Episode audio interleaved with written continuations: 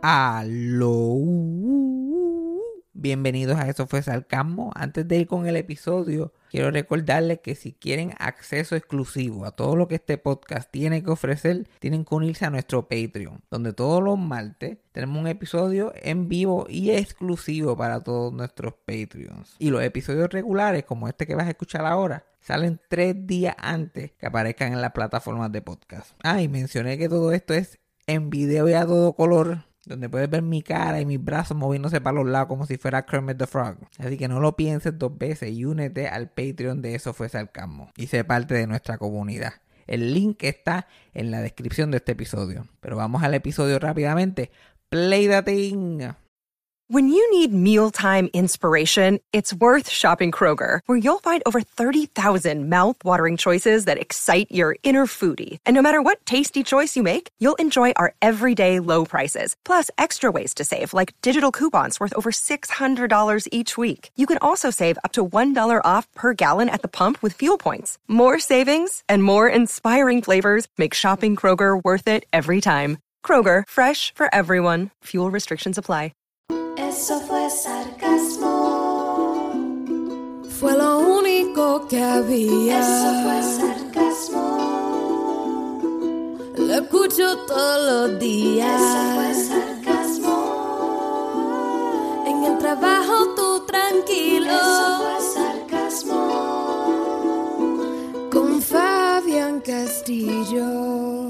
Estoy hablando aquí con mi compañero de la comedia ya de unos cuantos años. De open mics y show y pendejadas, eh, bastante, como 5 o 6 años ya. Por lo menos La verdad yo- es que sí. Yo creo que sí, seis años. Fácil. El gran Jan Chan Chan, conocido hasta el año pasado fue que tú terminaste hacer Birra Lounge, ¿verdad? Sí, eh, fue en febrero del 2021. Sí, ya- Salió nuestro último episodio. sí, mar- marzo, marzo 2020 en adelante, el tiempo es tan extraño. Todo se me hace difícil. Tú me, puedes, tú me podías haber dicho que se acabó la semana pasada o se acabó en, en junio del 2020 y te hubiera creído, porque yo, mi noción del tiempo, Sí, o sea, yo ahora mismo me estoy transportando al lockdown, porque todo este setup que yo tengo ahora mismo con eh, el micrófono, la consolita, los audífonos, todo es, todo fue por, por la, por la pandemia. Literal, ahí fue que tuvimos que aprender que esta tecnología existía. La- esta tecnología se hizo useful de momento. Exactamente. Porque eh, Jan no es- me, me está hablando conmigo desde allá de Puerto Rico. Eh, Cassandra no está esta semana porque Cassandra me traicionó y se fue para Puerto Rico. Ni que fue una boda. Oh. botado. Pero yo Una boda también conocido como un super spreader event. Pretty much. Pretty much. Ella vaya a, a- a coger COVID. Como no le dio aquí, dame ir para allá a ver qué es la que hay. Pero yo sé que ella la está pasando mal también. Yo estoy aquí de eso y ella la está pasando mal porque ella, lo menos que ella quería era ir a Puerto Rico. Lo menos. Lo menos. Ella estuvo aquí en Navidades. Eh, no, ella, va- ella está, está aquí esta semana, esta literal. Llegó hoy que estamos grabando esto, va a estar hasta el sábado o algo así, para, la- para una boda. Una boda de un pariente.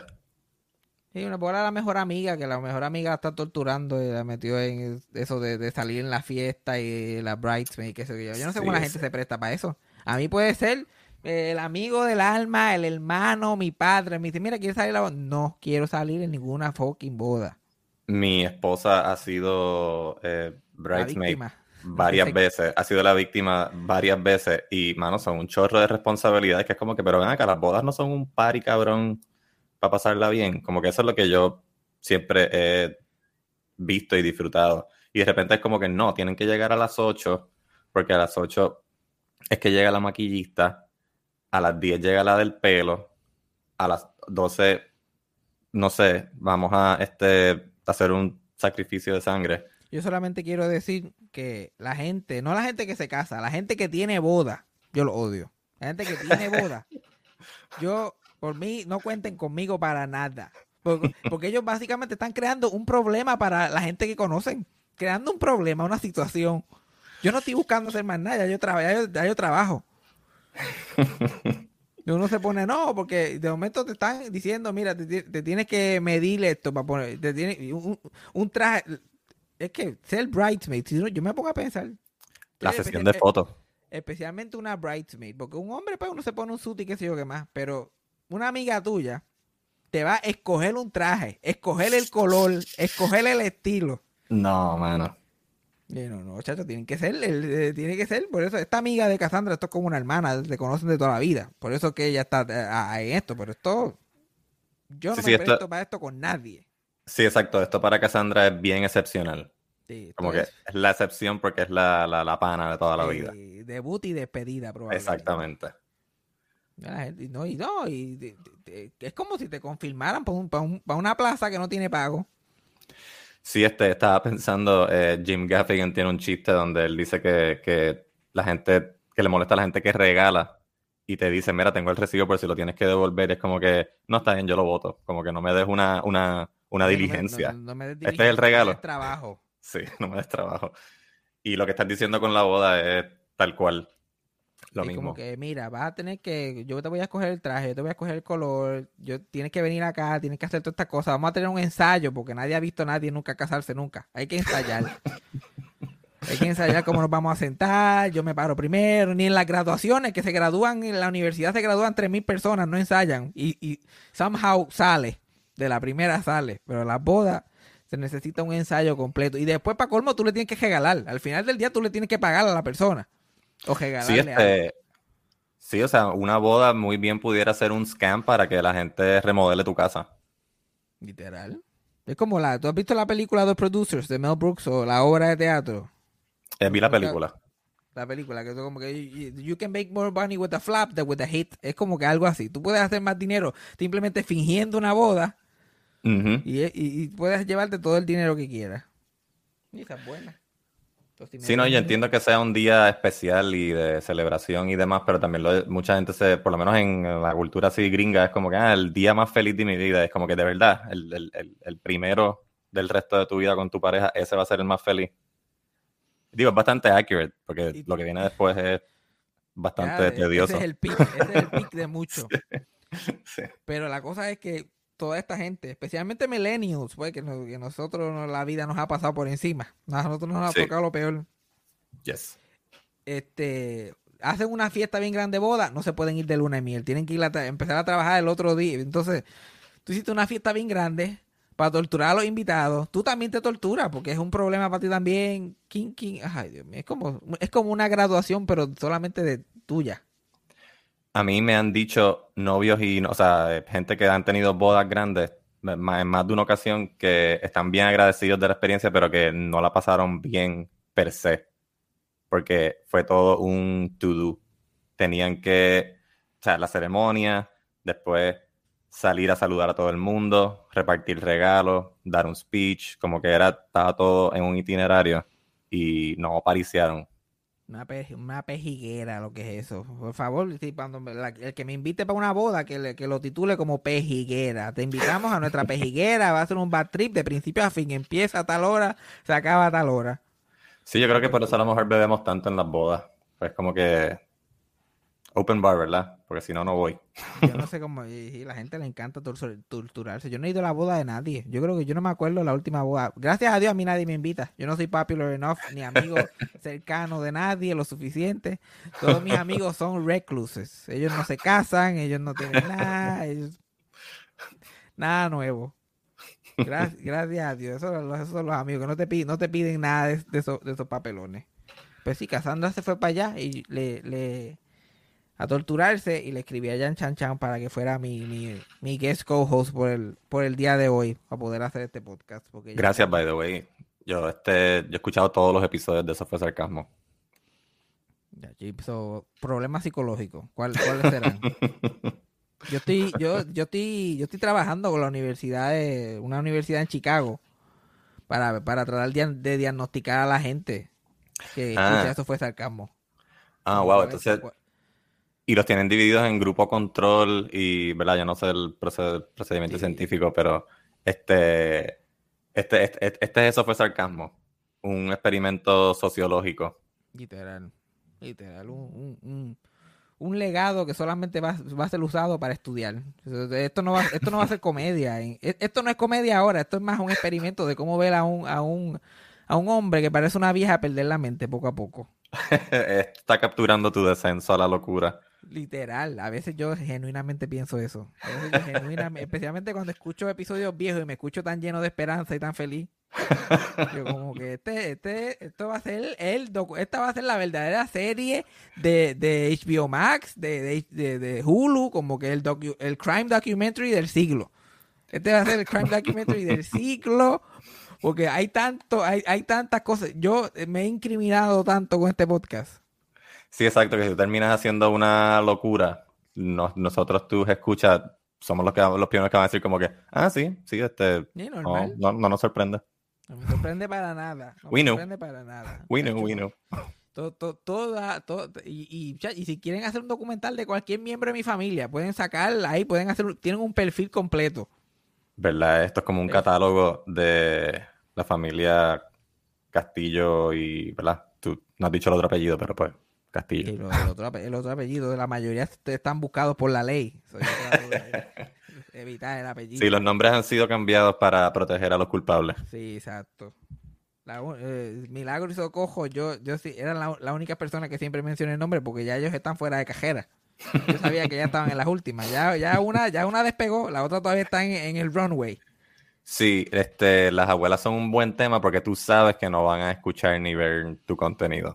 Sí, no, ya, ya, ya está. Cuando yo empecé el podcast, todavía Socojo todavía estaba como que en public life, like ella salía al mall, había una oportunidad que la, alguien la reconociera en algún sitio. Pero, y yo no mencionaba el nombre, pero sí, pero el rapidito de que empecé, dos o tres meses después, ya ella empezó como que a no. a- los achaques empezaron, y yo dije, ok, ah, por aquí nos fuimos. Ya yo puedo, ya yo puedo decir el nombre de ella porque nadie, no se va a encontrar con ningún fan en Mayagüez. La va como que a decirle algo que ella no sabe qué carajo está pasando. Ella nunca se decidió entre entejarse y cremarse. Eventualmente decidieron por ella porque, porque asumían que eso era lo que ella quería, que se entejaran. Porque ella era católica y qué sé yo. Pero ella no quería, no quería cremarse porque le, le dolía. Le daba miedo que le doliera. My hand to God. Yo tuve esta conversación y esto es predemencia. Una mujer saludable. Se me acaba de ocurrir, se me acaba de ocurrir que yo quiero que me cremen simplemente para que se aseguren de que, de que me fui. ¿Entiendes? Que me peguen fuego porque si a lo mejor empezó... Si, si- si no, si- no- si no estaba muerto, está muerto ahora. O sea, Sí, no, vas, no vas a tener que pasar el mal jato de estar tocando y que nadie te abra. Eso es, la- eso es lo mejor. Y entonces ella decía eso de cremarse y de entejarse. Ella no quería que la entejaran en el panteón, en el, en el castillo resort en spa y, y tumba, por- porque cogía agua. Y ella no se quería ahogar. La tumba Wow. cogía, cada vez que llovía cogía agua, o sea, ella no se quería ahogar. Estaba de muerta, ahogarse también. De eso no iba con ella. Pero terminaron entejándola allí y este, arreglaron eso para que no coja agua. Arreglaron y ahora creo que lo están expandiendo y todo. Creo que va- supuestamente van a abrir un Chick-fil-A en la tumba de los castillos. Un Arby's. Y algo así, un, mínimo un Airbnb. Porque de, de verdad lo están expandiendo porque tuvieron, ahí caben tres tumbas. Entonces una de las, para que no cogiera más agua, tuvieron que literalmente tirarle cemento a una de las personas que estaba allí. Wow. Tanto show con esas tumbas para literal, o, o sea, le tiraron cemento a una de las personas que estaba allí. Sí. Ok, chévere. Yo me estoy convenciendo, me estoy inclinando por la cremación ahora mismo aquí Yo hablando también. contigo. Yo, que esto esté en el récord, yo voy a hacer cremado. Nadie permita. nadie- bueno, se encadenan a la tumba esa de los castillos. No dejen que me entierren allí con Sajelco, son locos. No lo permitan. A mí, por más pelado que esté, que me quemen en un zafacón, que me echen gasolina y me quemen allí. Que me echen, o, si no, que me, donde caiga muerto, que me echen ca- cal y que, que me, que me desintegre allí como si fuera miel de pejo. Oh my God. Pero para allá yo no voy.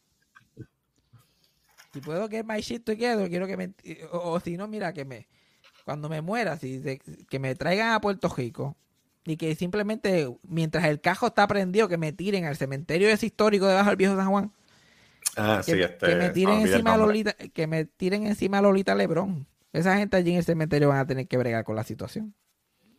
¿Qué más van a hacer? Oye, pero hablando tanto de muerte, tenemos que hablar de otro que se murió. Nuestro- uno de nuestros compatriotas de la comedia. Que este tipo era eh, eh, uno de los clásicos. ¿Qué está pasando? ¿Hay, hay campaña electoral allí que yo escucho? No, eso es como, como se dice, boceteo. Ah, gente boceteando. Ay, No, pero, pero hubo campaña. Yo vivo en Guaynabo y yo viví, viví bastante cerca de la locura de la elección esa para que ganara otro O'Neill. Digo, para que ganara, para que ganara Héctor O'Neill, básicamente. El alcalde de facto volvió a ser él. Entre, entre Georgie y la hija de Dimiro, Sí, obviamente iba a ganar el violador. ¿Qué más Sí, loco, o sea, ese tipo fue alcalde 30 años. Como que sus garras están tan enterradas en el municipio de Guaynabo que no había manera de que el hijo no ganara. Y desde que él se había ido, no, no habían hecho un redondel nuevo. La gente lo está, los estaban pidiendo ya. Sí, estaban aclamando la, la rotonda.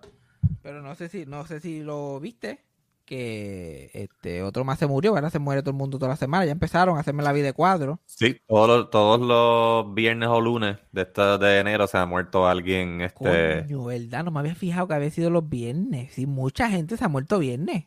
yeah.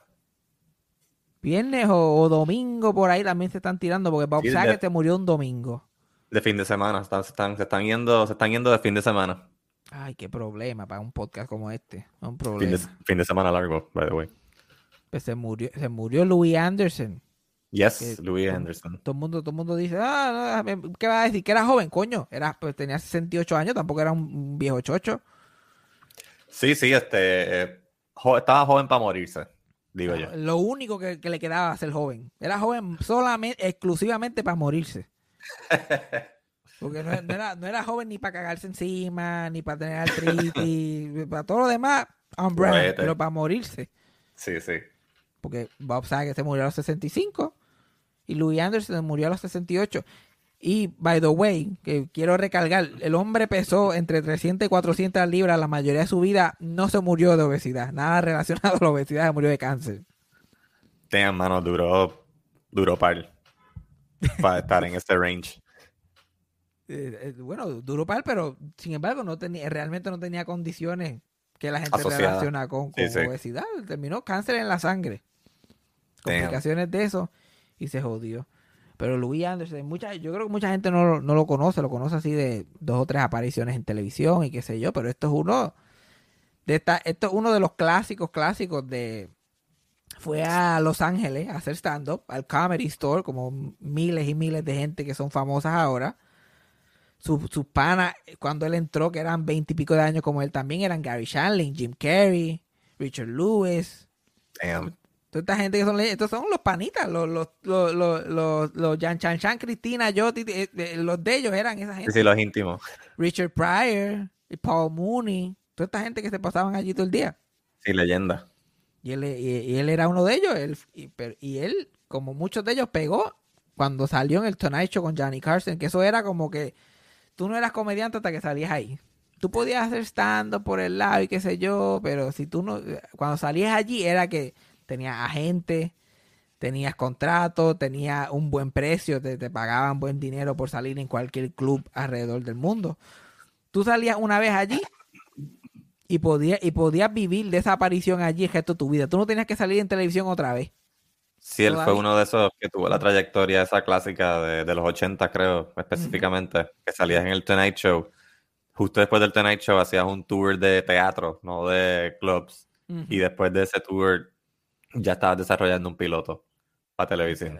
Mucha, mucha, mucha, esa gente los los llamaban ese mismo día. Mira, queremos hacer un piloto contigo. Más que porque vieron cinco minutos en ese show. Yep. Y él, él, él- y la cosa es que él era pana de todos estos comediantes, y muchos comediantes que estaban bien al garete, pero él, su persona siempre fue más nice guy, más midwestern, porque él era de Minnesota, él tenía ese, él lo llamaba este poor white trash. Ese era su vibe. Él era uno de 11 muchachos. Gacha. 11. Que, y él decía que en su familia todos los- todos los meses se decidía entre el gas o la luz, que era lo que se iba a cortar. Y él se, se, se crió en, en ese ambiente pobre. Su papá era un alcohólico, había sido eh, veterano en la Segunda Guerra Mundial, eso estaba tostado. Bendito. Trataba a los hijos como basura, trataba a la esposa como basura. Y la mamá de él, que era la esposa de este loco, era esta mujer bien poderosa que siempre trataba de... de- ella fue la que crió a esos muchachos y nunca dejó que, que las mierdas del, del papá como que los afectara a ellos directamente. O ni que la afectara a ella, porque ella siempre continuó siendo una mujer como que amable, eh, bien, bien respetada en su comunidad, trataba de hacer el bien. Todas estas, estas mujeres del siglo XX, que el, que el peso del mundo entero an- eh, Exacto, sí. Y fue una gran influencia para, para, para él. Fue la que la, él, él- porque él tenía también la gracia de él y todas estas cosas que él cogió para hacer su carrera como comediante. Antes de tirarse para comediante, él fue, él fue este, terapista y trabajador social para el estado de Minnesota. Él bregaba también con desastres de familias y situaciones. Louis Anderson era un psicólogo, o sea, trabajador social como que licenciado, o sea, practicó esa pendeja. Ajá, practicó, la Wow. trabajador social para el departamento de la familia, tenía que meterse en esos sitios. En su, en sus late 20s, ve- ve- ve- 26, 27, 28, 29, cuando tenía 31, fue que decidió olvídate, fuck, yo tengo que ir a hacer esto y fue y, se- y se montó en el carro y llegó a Los Ángeles. Diablo, loco, después de que eso me hace sentir tan bien. Eso pasa mucho, la gente se cree que no, pero eso pasa mucho. Sí, sí.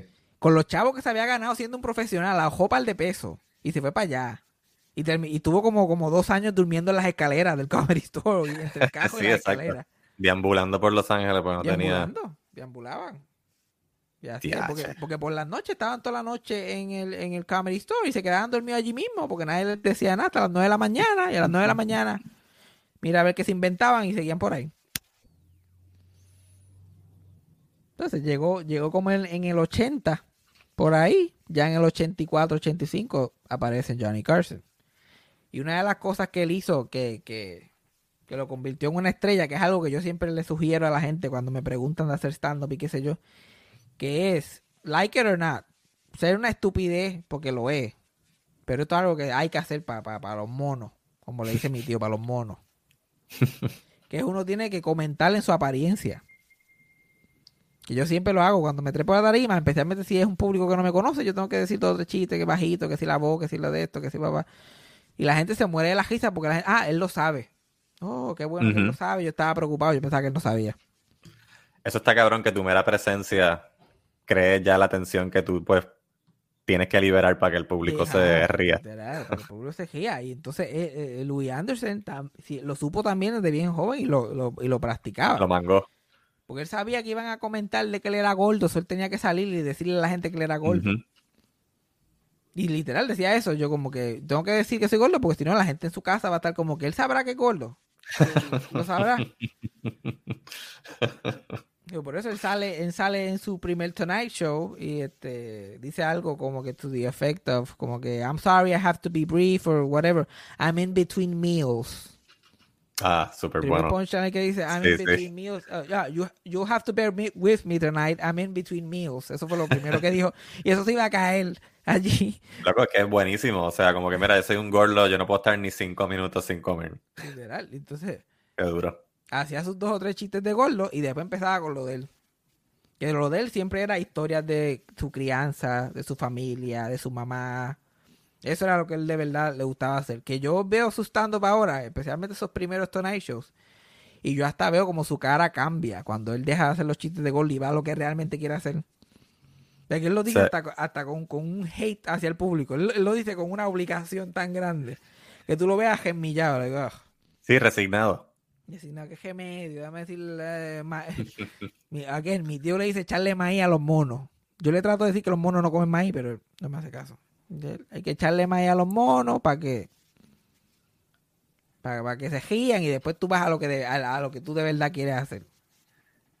Sí, sí, pero la primera impresión hay que pues, romper ese hielo, supongo. Exacto, exacto. Y siempre lo hizo, siempre, en todos sus stand todos sus especiales, siempre había una, un segmento de gordura, un segmento de comer, y después vamos al gesto.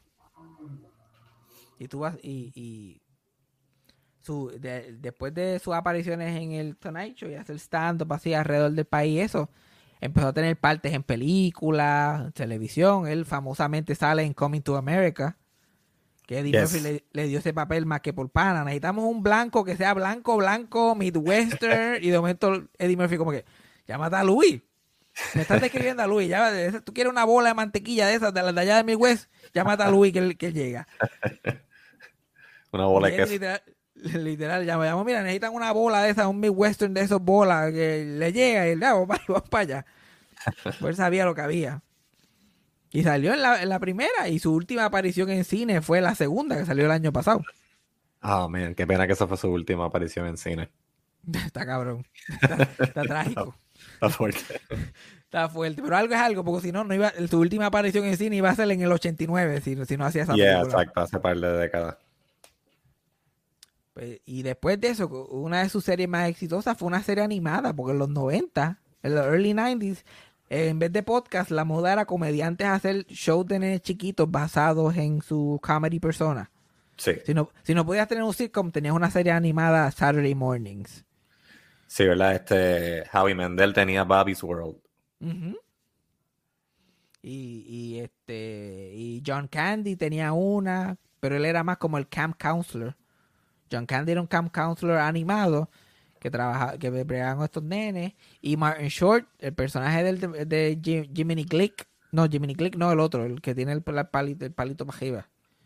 Ah, sí, Ed el de Grimley, Ed Grimley. Ed Grimley, yeah. Eh, Grimley tuvo una serie animada, eso era todo lo que había por ahí. Pues, pero, pero Louis Anderson tuvo uno de los mejores, los más que la gente recuerda, que es Life with Louis, que es básicamente este nene gordito en la escuela con sus hermanos y, y, todo lo que él hablaba en su stand-up. Por eso fue que ese show funcionó mejor que los demás, porque de verdad era on brand con lo que él hablaba en su en stand-up y él trabajó mucho en ese show. No es como otra gente que le ponen el nombre y yo llego los martes a hacer la voz y ustedes breguen allí.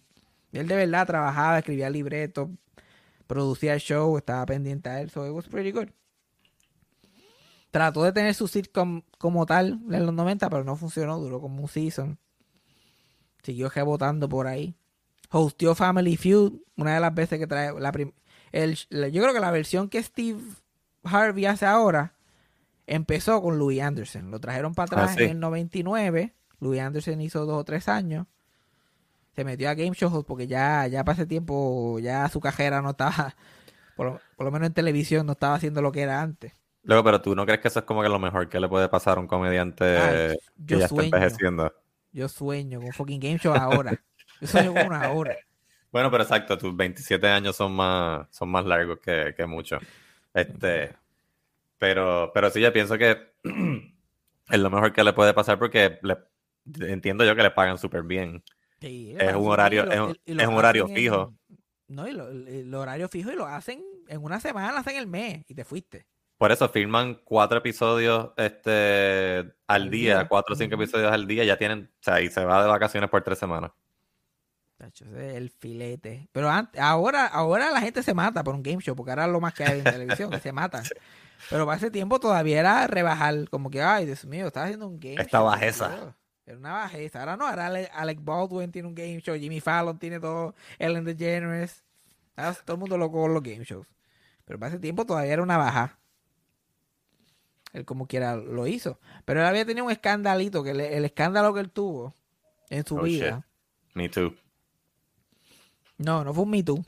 Pero, you know, es, un- es su, es su sex scandal. Aquí te damos, le- te damos su, su le- legado, pero también te decimos el chisme. Sí, sí, obligado. En los 90, él tuvo un problema porque él este, se le propuso a un hombre en un este, casino por allá en Las Vegas donde él estaba trabajando. Ok. Y el hombre tomó esa oportunidad para blackmail him. Y decir como que si yo voy a contar este chisme, si tú no me pagas tanto dinero. Y él le pagó el dinero porque tenía todos estos shows de niños y tú sabes, y Sí, sí. tener, tener sexo con un hombre y bregar con niños, eso es todavía es un papelón. Imagínate en ese tiempo. Eso le pagó a los chavos. Y después el tipo volvió y siguió pidiendo chavos mensualmente. Y 50 mil pesos, y dame 70 mil pesos. Y eventualmente le pidió 200 mil pesos. Ya lo que hizo. Y eventualmente Luis Anderson dice, mira, yo no voy a pagarte más chavo. Yo, y mandó al FBI y tuvo que hacerlo público para que el FBI lo metiera preso y qué sé yo, metieron preso al tipo. Extorsión. Exacto, por extorsión. Y pero él, Louis Anderson era, aparentemente era tan querido y como que nadie en, ver- nadie en verdad quería hacerle daño a él, todo el mundo como que pichó. Todo el mundo pichó, como que qué importa si un hombre de esos, who cares. Él, él nunca admitió, su, él nunca habló de su sexualidad. De ninguna forma. No me- O sea, lo único que se sabe de su sexualidad es que aparentemente le dijo a un tipo, mira, este, te tiro unos chavitos y vienes para mi cuarto. No, y ni, y, ni- y ni chavo, probablemente estaba como que, yo no, bebiendo con un tipo y dijo, mira, Ah. Veo, veo, veo. Ya. ni, ni, ni cha- ¿sabes? no hubo nada dirty de él. él Es que cuando dijiste propuso, me lo automáticamente pensé en que estaba como que, y era Las Vegas, pues pensé Sí. que era, este, que estaba comprando amor de emergencia, como diría el come. No, no, fíjate, no. Él, él básicamente, probablemente será su modus operandi. Estaba en el closet, salía de un show. Yeah. Sabes que la gente gay que están en el closet, especialmente en esa época, todavía tenían esas palabras clave, como que mira, y si Exactamente. todo era como un weird. De, de vez en cuando te ibas a llevar un malentendido. Como Y si club. eres famoso y no eres público, también te jodiste, porque ahora te van a blackmail y te, te jodiste. Así fue Sí. que, así fue que Sherman Hemsley perdió toda su fortuna, el que, el actor que hacía de George Jefferson en la serie The Jeffersons. Ah, sí. Ese hombre pe- murió sin un centavo encima porque él constantemente tenía que estar pagando a la hombre para que se callaran la boca. Ah, ya, yo no sabía que él era gay. tiempo. Sí, él nunca se casó ni nada y se pasaba este con medio eso sí que prostitutos, prostitutos todo el tiempo por ahí para abajo. Y después tenía que mantener a estos cabrones también para que no dijeran nada. Yo sabía que Rock Hudson murió de, o sea, la gente se enteró que era homosexual porque se murió de sida. Murió Mi de abuela, mi abuela contaba eso como, como un evento, un evento nacional. exacto, un evento nacional, un, un evento traumante en su vida. Rock Hudson gay, oh my god. No, no, Rock, Hudson, no, no Rock Hudson se murió. Rock Hudson es gay, ah, qué tragedia. ¿Qué vamos a hacer? Pero tú sabes Sí. que, tú sabes lo que es gracioso, que eso actually fue como un evento nacional. En Sí. realidad, es un evento histórico porque Rock Hudson era bien amigo de Ronald Reagan, que era el presidente en el momento, y estaba Ah. ignorando el virus completamente porque eso le pasa a Patos nada más porque se supone que yo me preocupe. Sí, exacto, esa no, gente, eh, ¿verdad? Ronald Reagan de seguro pensaba como que esos marginales no nos vamos a encargar de ellos. Sí, no, ellos literalmente no tenían ni mente para eso, porque eran gente bien, ellos como que, ah, esa gente le está pasando eso por allá, pero pues ¿quién los manda? Como que, Yeah. ¿por qué están ahí? Se muere Rock Hudson, resulta que se muere de, de, SIDA, es gay y literal el cerebro de, ah, no, pero, pero este, pero este tipo era pana. Como que, Yeah. entonces, oye, pues este- vamos a tener que hacer algo con esta enfermedad porque este tipo, este tipo era pana y se murió de eso. Y ahí Son fue que la- literalmente la presidencia completa como que empezó a prestarle atención a esta pendeja y a hacer estudios y a tratar de ayudar. Porque un amigo de él, ahí fue que le entendió, ah, no, esto le pasa a la gente buena también. ¿Qué cojones? Así que es un fucking morón. Pero eso, ese es el único escándalo. Él solamente estuvo casado con su high school sweetheart, Louis Anderson, Sí. dos semanas. Fuera de high school, se graduaron de high school, se casaron, tuvieron dos semanas casados. Wow. Bueno, pero si tienes 18 años, a los 18 años un matrimonio que dura dos semanas es como si hubiese durado un, un año en realidad. Literal, eso fue, eso fue una vida entera. Sí. para él. Pero esas dos cosas lo único que se sabe de su vida romántica. Todo lo demás, él siempre lo mantuvo under wraps. Y No sé, tampoco sabía eso de Louis Anderson. Pero no es tan shocking tampoco. Es de esa gente que después que tú lo miras, tú como que, ¿verdad? Yo él, él alguna vez. Sí, es que no sabía si, si, iba, a, si iba a sonar como eh, wrong, como cuando tú me lo dijiste, cuando empezaste a decirme yo, oh yeah, como que sí. Yeah, eh, eh, pasa, me pasa. A mí me Sí. pasa rato con gente que yo como que, ¿a verdad? y yo nunca lo había visto con nadie. Eh, eh, Esos son los, los- esos son toda- los, ya se están muriendo los gays old school.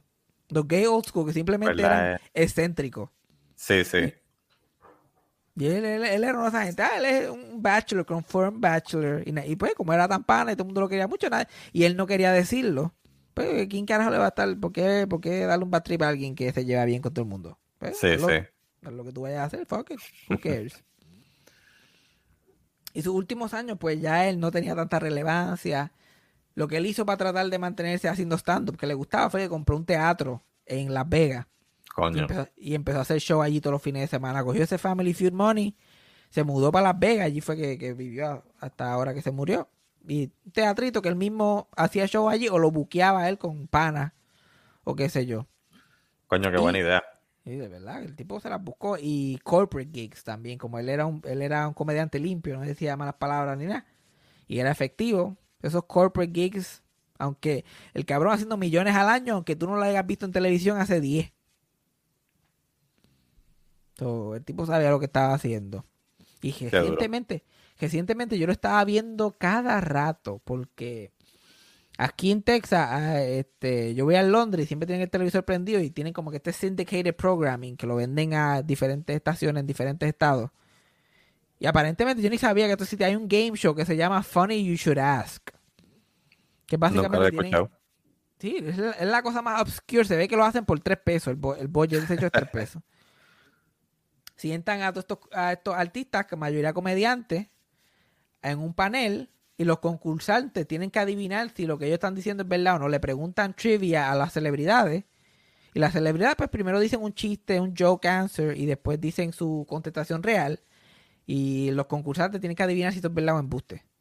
El, la respuesta que el comediante dio, el trivia answer. Y Louis, y Louis Anderson siempre estaba allí sentado. Yo lo veía, que lo estaba viendo cajado. Yo, mira, Luis, por lo menos está haciendo esto y tiene el teatrito allá en Las Vegas. Se las busca, se las busca todavía.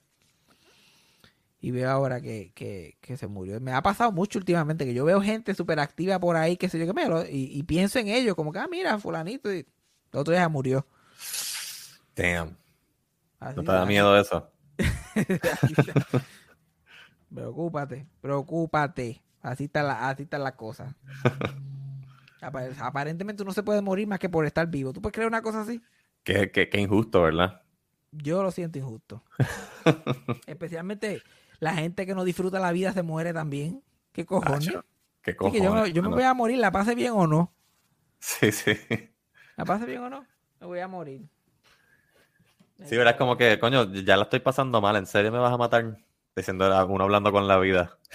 Ya, literal. Pero el, el, el, el peak de Louis, que lo tuvo antes de, de morirse, después de años de realmente no hacer mucho, pero siempre llevando en su trabajo a, su- a su mamá y, a- y las cosas que le hacía su papá y su familia y todo esto, fue que en el 2015, 2014, por ahí, no recuerdo bien el año, crean este programa que se llama Baskets, que Zach Galifianakis es el protagonista. Ah, sí, este.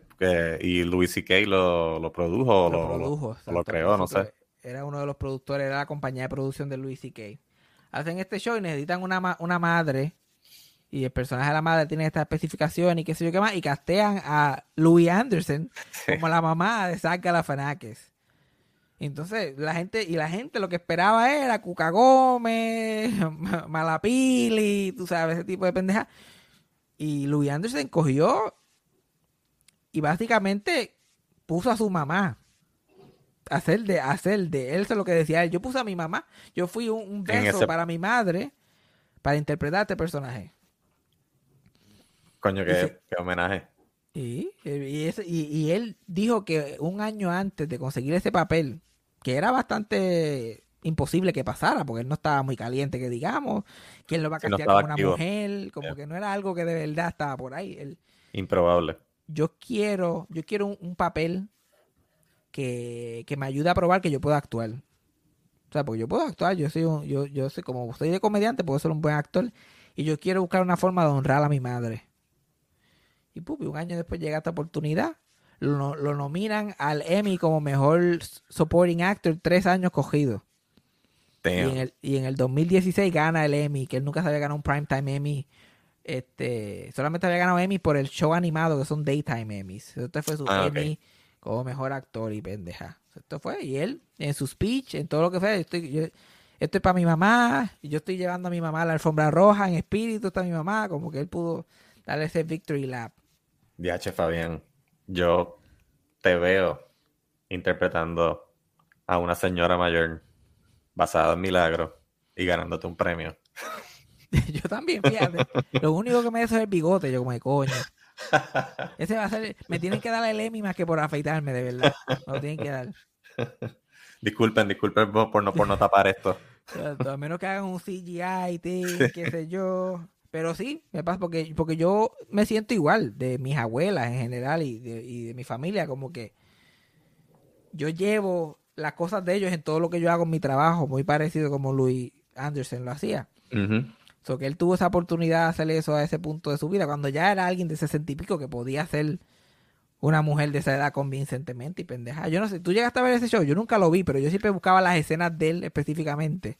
Nunca lo he visto, pero creo que está en, o sea, me enteré cuando falleció Louis Anderson, que creo que está en Hulu y no lo sabía, así que voy a estaré chequeándolo a ver qué es la Sí, que está, está en Hulu, pero yo siempre buscaba las escenas de él y yo estaba wow, este tipo, y él no está cambiando su voz, él no está como que, ay, está haciendo, tratando él está, like, haciendo su mamá como que perfectamente y es tan creíble. Y para un comediante, vestirse de mujer y te ganas un Emmy por el trabajo que estás haciendo, Yeah.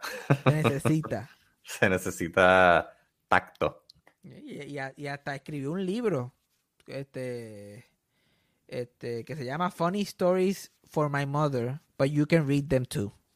Y totalmente un libro dedicado a su mamá porque él, él como que se que parece que en la época que la mamá se murió, él no estaba como que en good terms con su mamá, por alguna Ah, extraña razón, o siente que no le dio el amor que debería darle o decirle lo que tenía que decirle, la inspiración que era. So, él se quedó con eso siempre.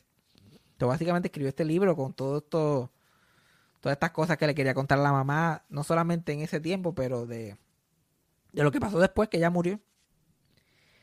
Y... Ah, María, ¿qué era lo que iba a decir? Tenía algo bueno y se me fue. Estabas hablando de el tacto con el que Louis Anderson Ah, sí, sí. Y, le da este, vida al personaje. y por el resto de su vida, cada vez que lo entrevistaban y todo eso, aunque estuviera hablando de baskets o no, siempre decía como un consejo que tú le darías a la gente joven o qué sé yo, y él decía que como que conozcan a sus padres, conozcan a sus padres como amigos y si no pueden ser como amigos, conózcalos como adultos. Porque eso te, al- porque eso te ayuda a ti a entender quién tú eres y por qué Sí. tú eres como eres. So, yo nunca tuve esa oportunidad, nunca lo hice, no, no lo pensé en el momento. No fue hasta que mis padres murieron que yo traté de volver para atrás. Él en todo su stand-up hablaba peste del papá, pero peste lo tenía por el piso. Más tarde en su vida él estaba como que yo quiero mucho a mi papá y, y quisiera hablar con él ahora para entenderlo más. Porque después que se murió empezó a ver, empezó a aprender detalles de su vida, cosas que le habían pasado a su papá específicamente. Y la mamá igual, como que empezó a tratar de entender a esta persona como un ser que nació en esta época, pasó por estas cosas, vivió estas experiencias. Y eso es lo que él siempre les recomendaba a la gente, like, conoce a tus padres. Esos son, esos son gente como cualquiera otro, tú no tienes que saber qué es lo que está pasando ahí. Sí, mano, yo no sé dónde fue que leí eh, que si uno mira a sus, o sea, si uno piensa que tus papás también fueron un, fueron niños que tuvieron miedo, como que empieza a sacarle un montón de sentido a, a, a todo, a, a por qué ellos son como son y por qué tú eres como tú eres, pues por, Ujú. por, por haber sido criado por ellos en un viaje. El día, el día que yo caí, caí en la conclusión que los padres de mis padres son mis abuelos, ahí yo dije, anda para el carajo, yo debería darle más break a esta gente. Exacto, exacto. Tú te pones a pensar en cómo se criaron ellos y te dices, diache, mano, salieron, salieron ganando. Literal, el progreso es una cosa. Exactamente, como que Tú esta los, gente... ves, tú los ves como gente y dices, ay, bien, pues, pues tienen estos problemitas, pero tú los ves de dónde vinieron. De, "Chacho, esta gente, Esta gente sí que gateó para que yo pudiera caminar. Esta gente se rasgó los codos y las rodillas. literal. Y continúan, por lo menos mis padres continúan figuring it out, que es algo Sí. que las generaciones más viejas no hacen. Ya. No, yo soy así, se ca- ca- acabó. Yo, no, no, uno tiene, la vida continúa, uno tiene que seguir evolucionando. Sí. Si no sigues aprendiendo, el cerebro pierde plasticidad y boom, demencia. Definitivamente. Pero pues, rest in peace, Luis C.K. Eh, Luis C.K. Luis C.K. también tú, tu carrera puede descansar en paz, tranquilamente. Got him. Y, y este y Louis Anderson. Siempre me, siempre me cayó bien Louis Anderson. Tu, tipo súper interesante. Hay un pod, yo, yo sé que tú, tú escuchas bastante podcast. Like, hay una conversación. Él en el podcast de Pete, de Pete Holmes. ¿Ah, sí? You made it weird. Yeah. Very good. Dura como dos horas y pico y es súper filosófico de su vida, de toda esta mierda. bla, Sí, bla, este, yo, eh, yo escucho el podcast de Pete Holmes dependiendo del invitado, porque no, los invitados no siempre, pues, sé quiénes son y no, Sí, no, son, no me interesan. amigos de él. eh, Exacto, pero cuando es un comediante, actor, cuando es un artista que, que me gusta, me, me encanta el episodio porque Pete Holmes es bien minucioso. Él puede estar tres horas hablando y, y ¿cómo se dice? Carajo, se me fue la Él como palabra. pero él como que va digiriendo cualquier pequeño detalle. como Exactamente, ¿Qué tú crees de religión? ¿Qué sí, tú crees sí, de sí. Dios? ¿Qué tú crees? ¿Qué tú piensas? ¿Qué tú... Y quedan en récord. El de Louis Anderson está bueno. El mejor que yo escucho como una vez al año es el de Gary Shandling. El You Made It Weird con Gary Con Gary que fue semanas antes de morirse. ¿Lo escuchaste? Sí, sí, lo escuché. It's so good. Igual que el Es buenísimo. de Gary Shandling. Es como que, Sí, wow, tipo, yo aprendí. Esto fue una, un, una- un curso universitario. Sí, es el tipo de cosa que como que, ah, déjame escuchar este episodio de, de este podcast y de repente, ya lo, yo no sabía que iba a aprender cosas de la, de la vida. Ay, literal, una cosa muy. La filosofía de ese cabrón, ese cabrón fue el que me metió a mí a medio budista. Yo soy medio budista gracias a Gary Shandling. Yo como, este tipo tiene como que razón lo que está diciendo. Pero nada, que hemos aprendido hoy. Si es que hemos apre- a- hemos aprendido algo hoy. Cassandra casi nunca aprende nada. so, No pressure. Aprendí que Louis Anderson se las traía, man. Estaba, Mucha gente lo ve por ahí, ah, el gordo que, que, que, que salía sí. en el... Bueno, Estaba por ahí. Tú y yo quisiéramos la carrera de Louis Anderson. Vamos a hacer ah, totalmente. Es que lo, lo hizo todo. Stand-up, serie animada, sitcom, eh, con éxito o no, whatever, ¿sabes? Lo hizo. Lo hizo. Family Feud, lo del teatro, o sea, cerrar tu carrera así, digo, obviamente cerrar su carrera con los Emmys y eh, rindiéndole tributo a la mamá, pues está súper bonito, pero en términos de negocio, eso de hacer el teatro y hacer shows allí, él con sus amigos, Y Un palo. Es una buena estrategia. Cuando vio que la cosa no iba para su lado, él como que creó su situación para él seguir haciendo shows, trabajando, haciendo dinero. pagándole a sus extorsionistas. Exacto, pues habrá, ¿verdad? Pues a lo mejor, a lo mejor simplemente fue a pagarle mejor a los extorsionistas. o, o contratar o contratar prostitutas y, y- y- y trabajadores sexuales este con, con ¿cómo que se llama eso? Para que, que, que tú no, que te hacen firmar y tú no puedes decir nada. Un non-disclosure. Un non-disclosure. Esa es la moda ahora. Eso- tú, no- tú no- tú no puedes mamarle el a un artista si te, que te hagan firmar una mierda de esa. Loco, si yo apuesto que sea que tú no puedes tomar café con, qué sé yo, Leonardo DiCaprio sin firmar un, este... Un NDA, que es que le llaman así como el Sí, exacto, un NDA. Perdón. Non-disclosure agreement. Literal, lo hacen para todo, lo hacen para todo. Todo, todo, todo. Escuché los otros días que para trabajar con Howard Stern, para trabajar en la institución, tú tienes que firmar uno antes de firmar el contrato.